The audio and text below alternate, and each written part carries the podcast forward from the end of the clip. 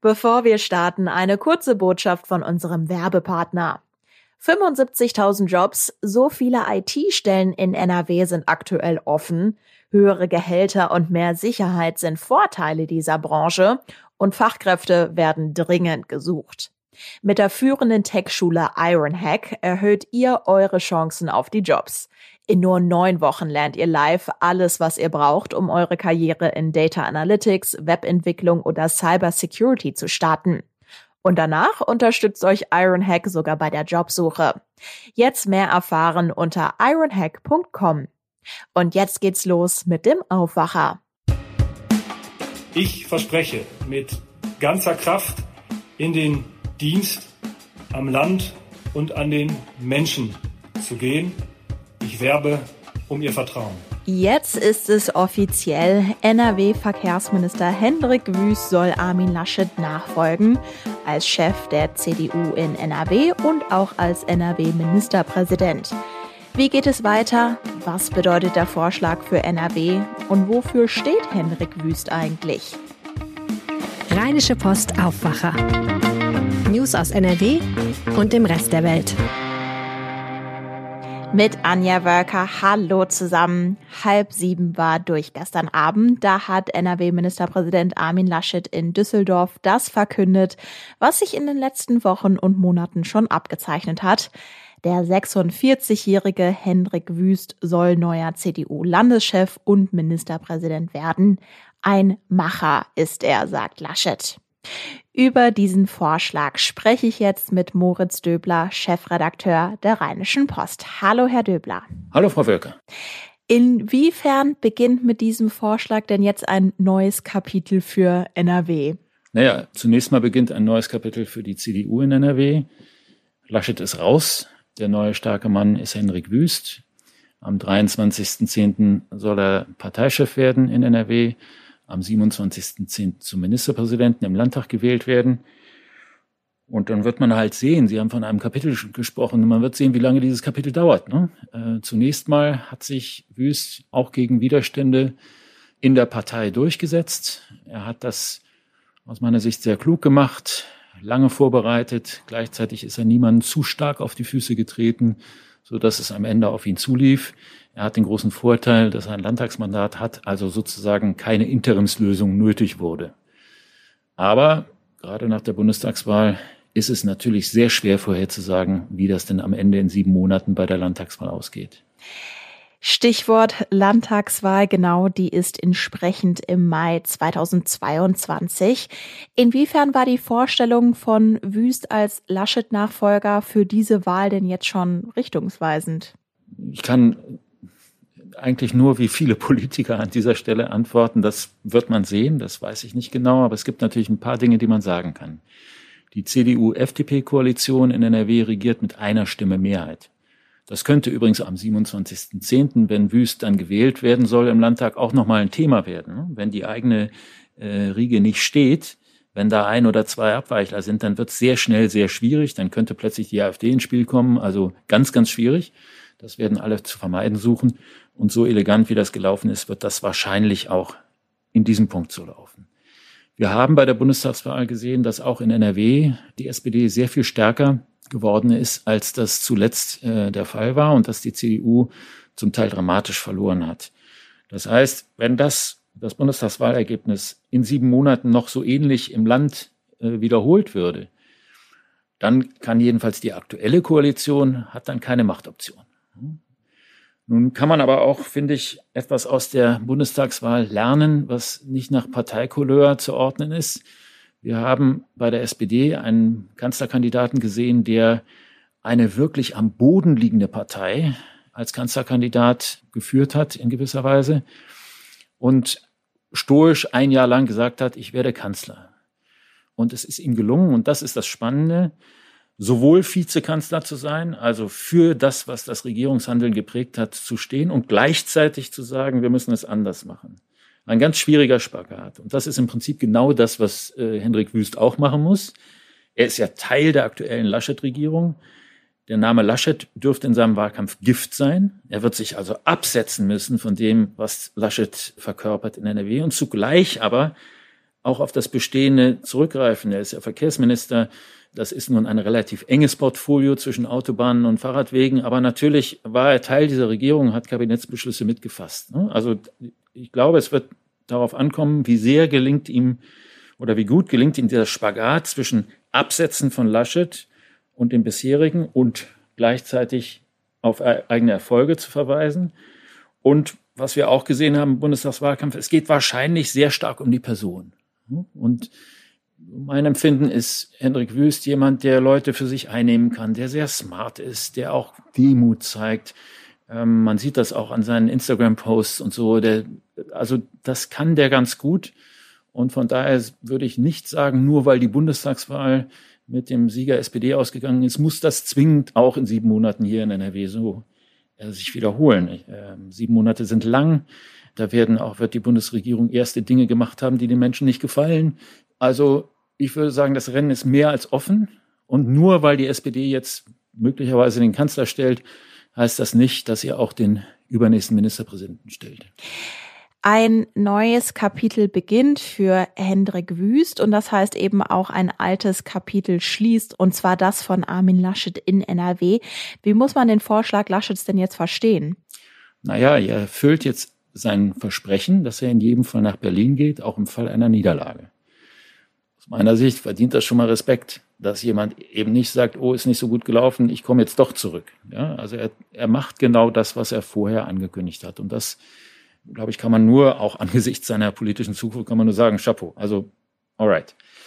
Ich denke, dass ihm das schwerfällt und dass es ihm wichtig war, dass er den Vorschlag macht. Er hat das geordnete Verfahren eingeleitet, was er angekündigt hat. Er hat nun niemanden vorgeschlagen, von dem man sehr überrascht war. Es ist nicht anders gelaufen, als man erwartet hat, aber er war zumindest nach außen hin der Taktgeber. Und ich glaube, das war ihm wichtig, dass er, oder ist ihm wichtig, dass er seinen bisherigen äh, Einflussbereich geordnet hinterlässt. Und das ist ihm gelungen. Es gab ja durchaus andere Kandidaten und Kandidatinnen, die das auch gerne gemacht hätten. Und es gab schon ein gewisses, eine, einen gewissen Wettbewerb um diese, diese Nachfolge.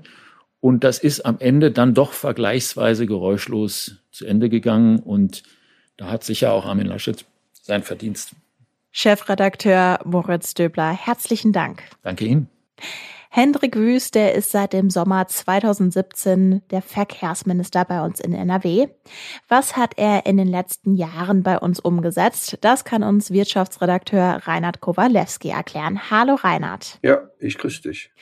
Ja, NRW ist im bundesweiten Vergleich Stauland Nummer eins. Inwiefern hat sich da in den letzten Jahren was bewegt? Es hat sich vielleicht ein bisschen verbessert weil er sehr darauf gedrängt hat, dass es mehr Nachtbaustellen gibt, mehr am Wochenende gearbeitet wird, dass die Firmen Zuschläge kriegen, wenn sie schnell fertig sind.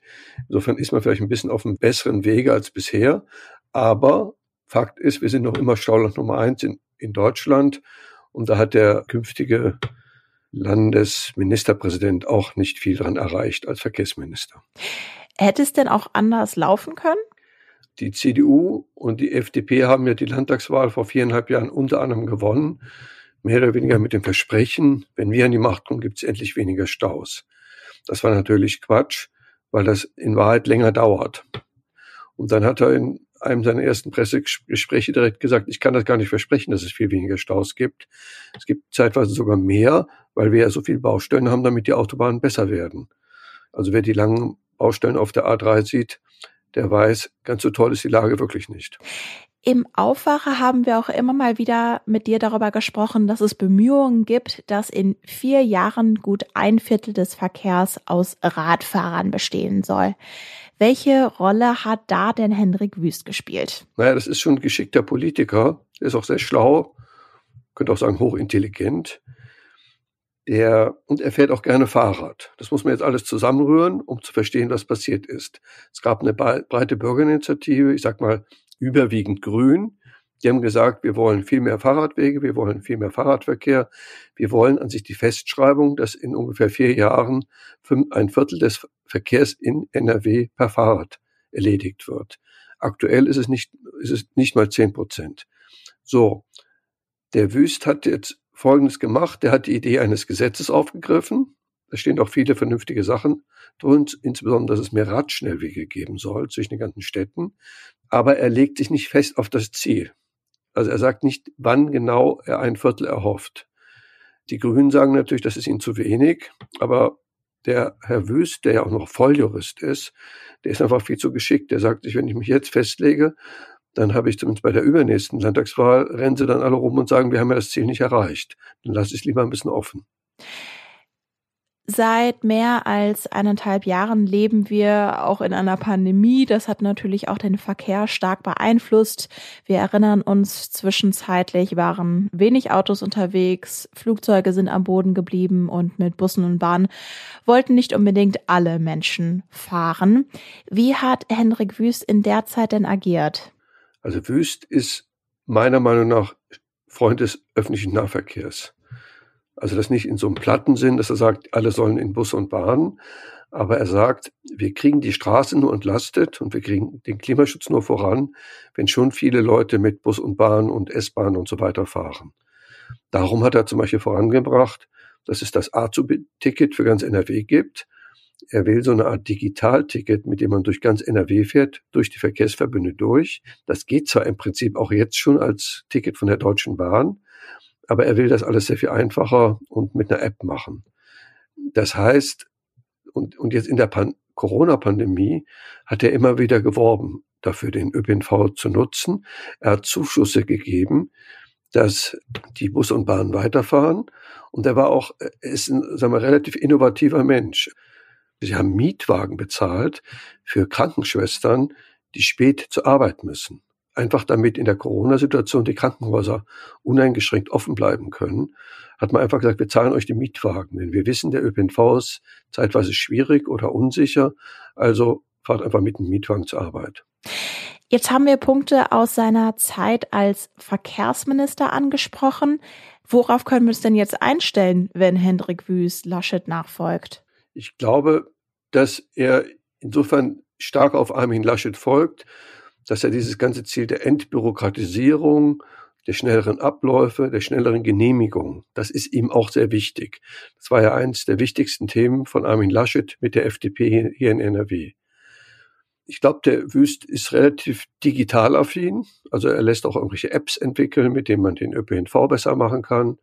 Er ist Befürworter von Elektroautos. Er will, dass öffentliche Nahverkehr und Fahrräder besser verknüpft werden. Also er will überall Fahrradstationen wo man aber auch sagen wir, Elektroautos abstellen kann, damit die Leute dann in die S-Bahn gehen. Das heißt, er ist ein moderner Politiker. Er ist auch konservativ. Also bei bestimmten, sagen wir so, Themen wie Gendern, Einwanderungspolitik, da ist er, glaube ich, eher so ein klassisch konservativer. Aber bei, bei den ganzen Verkehrsthemen ist er zwar für freie Fahrt für freie Bürger auf den Straßen, aber gleichzeitig eben für einen starken Ausbau von Alternativen. Und ganz persönlich gefragt, was weiß man denn über Hendrik Wüst als Menschen? Also er ist fröhlich, er macht oft irgendwelche Späße. Wenn er einem eine Mail oder eine E-Mail oder eine SMS schickt, steht da immer drunter, Wüst grüßt. Es reimt sich da so ein bisschen. Er findet das wohl ganz lustig, macht das schon seit vielen Jahren. Er ist junger Vater, er ist verheiratet, er fährt viel Fahrrad. Ich glaube, er wird insgesamt dynamischer wirken als Armin Laschet ist auch sehr gro relativ groß und schlank. Ähm, er kann gut mit Leuten. Er ist ein bisschen konservativer als Armin Laschet, aber nicht so konservativ, sagen wir, dass es den Weg zum Grünen versperren würde. Also so wie Armin Laschet würde er natürlich nach der Landtagswahl im nächsten Mai bevorzugen, mit der FDP weiter zu regieren. Aber so wie Armin Laschet jetzt auf Bundesebene versucht, doch mit den Grünen zusammenzukommen, würde er meiner Meinung nach das selbstverständlich in NRW auch versuchen. Gut, da muss man eben schauen, ob, ob dann NRW ab nächsten Frühjahr, nächsten Sommer doch von der SPD mit den Grünen regiert wird oder von der CDU mit den Grünen, vielleicht mit der FDP dazu. Wirtschaftsredakteur Reinhard Kowalewski, herzlichen Dank. Ja, vielen Dank. Und das sind die Meldungen aus der Landeshauptstadt von Antenne Düsseldorf. Guten Morgen, Anja. Bei uns geht's heute unter anderem um die Lage in den Kinderkliniken bzw. auf den Kinderstationen. Da liegen nämlich gerade ziemlich viele Kinder mit schweren Atemwegsinfektionen. Dann hat es am Nachmittag einen Dachstuhlbrand in Hamm gegeben und für suchtkranke Menschen gibt es ab heute eine neue Anlaufstelle in Düsseldorf. In Düsseldorfer Kliniken werden im Moment besonders viele Kinder mit schweren Atemwegsinfekten behandelt. Sowohl an der Uniklinik als auch in der Diakonie wurden in der vergangenen Woche doppelt so viele Kinder aufgenommen wie sonst zu dieser Zeit. Mehr dazu von Antenne Düsseldorf-Reporterin Sandy Droste. Die schweren Infektionen kommen in diesem Herbst auch früher als üblich. Normalerweise startet die erste große Infektionswelle etwa sechs Wochen später, heißt es von der Diakonie. Mediziner vermuten, dass Kinder momentan weniger Abwehrstoffe haben, da sie im vergangenen Jahr kaum mit Erregern in Kontakt gekommen waren. Das NRW-Schulministerium hat jetzt auf die hohen Infektionszahlen reagiert. Es hat einen Leitfaden für Krankmeldungen in der Schule veröffentlicht, damit sich das Coronavirus dort nicht ausbreitet. Kinder mit Erkältungssymptomen sollten 24 Stunden zu Hause beobachtet werden. Suchtkranke Menschen hier in Düsseldorf haben ab sofort eine neue Anlaufstelle. Die Suchtvorbeugung Crosspoint und die Beratungsstelle für Suchtfragen Perspektive der Düsseldorfer Drogenhilfe haben gemeinsame neue Räume bezogen, und zwar an der Johannes-Weyer-Straße in Bilk. Am neuen Standort der Beratungsstelle werden vor allem Cannabis, Kokain und Partydrogenkonsumentinnen sowie deren Angehörige, aber auch Fachkräfte beraten. Crosspoint ist eine Kooperation von Caritas, Diakonie und Düsseldorfer Drogenhilfe. Zu den Aufgaben gehören unter anderem Informationsveranstaltungen, Schulungen und die Fachberatung. In Hamm hat es am Nachmittag einen großen Feuerwehreinsatz gegeben. Die Einsatzkräfte mussten einen Dachstuhlbrand bekämpfen. Zwei Wohnungen an der Hammerdorfstraße wurden dabei so beschädigt, dass die Bewohnerinnen und Bewohner dort nicht mehr wohnen können. Die Feuerwehr konnte alle Menschen und auch vier Katzen aus dem Haus retten. Verletzt wurde niemand. Allerdings entstand ein Schaden von über 300.000 Euro. Nach gut drei Stunden war der Einsatz beendet. Die Brandursache ist noch unklar. Die Kripo ermittelt jetzt. Und das war eine Auswahl an News für und aus Düsseldorf. Mehr gibt's auch immer um halb bei uns im Radio und auf unserer Homepage antennedüsseldorf.de. Ich bin Alina Lierz und wünsche euch einen angenehmen Mittwoch. Die Meldungen. Deutschlandweit wird über die Maskenpflicht an Schulen diskutiert. Bei uns in NRW mahnen mehrere Lehrerverbände vor zu schnellen Lockerungen. Für den Verband Bildung und Erziehung in NRW würden Lockerungen der Maskenpflicht zwar eine Erleichterung darstellen, es müsste aber auch darum gehen, einen möglichst kontinuierlichen Schulbetrieb zu gewährleisten. Zum Start der Schule nach den Herbstferien müsse noch vorsichtig agiert werden. Auch der Philologenverband fordert, es dürfe keine, Zitat, Experimente kurz vor und nach den Herbstferien geben, wie etwa durch den Fall der Maskenpflicht. Zitat Ende. NRW-Schulministerin Gebauer hatte angekündigt, rechtzeitig vor den Herbstferien per Brief an die Eltern zu dem Thema zu informieren. Die aktuelle Corona-Betreuungsverordnung läuft an diesem Freitag aus. Dann beginnen bei uns auch die Herbstferien. Im Landtag in Düsseldorf gibt es heute eine besondere Feierstunde. Denn der Landtag ist in diesen Tagen 75 Jahre alt geworden. Am 2. Oktober 1946 kamen je 100 Abgeordnete aus Westfalen und aus dem Rheinland zur ersten Sitzung zusammen. Festredner heute ist unter anderem der Präsident des Bundesverfassungsgerichts. Die Feierstunde wird auch live im Internet übertragen. Im Missbrauchskomplex Münster soll heute ein weiteres Urteil fallen. Die Anklage wirft einer 31-Jährigen vor, den schweren sexuellen Missbrauch ihres heute elfjährigen Sohnes durch ihren Lebensgefährten nicht verhindert zu haben, obwohl sie davon wusste. Der Lebensgefährte wurde im Hauptprozess schon zu 14 Jahren Haft mit anschließender Sicherungsverwahrung verurteilt. Für die Mutter hat die Staatsanwaltschaft zehn Jahre Haft gefordert. Das Wetter. Und das ist heute ziemlich durchmischt. Es gibt viele Wolken, es regnet immer wieder und der Regen wird im Laufe des Tages auch immer kräftiger. Im Norden von NRW kann es auch mal zu Gewittern kommen. Es wird maximal 16 Grad warm. Ich wünsche euch jetzt trotz Regen in Sicht einen wunderschönen Tag. Bis bald. Mehr Nachrichten aus NRW gibt's jederzeit auf RP Online. rp-online.de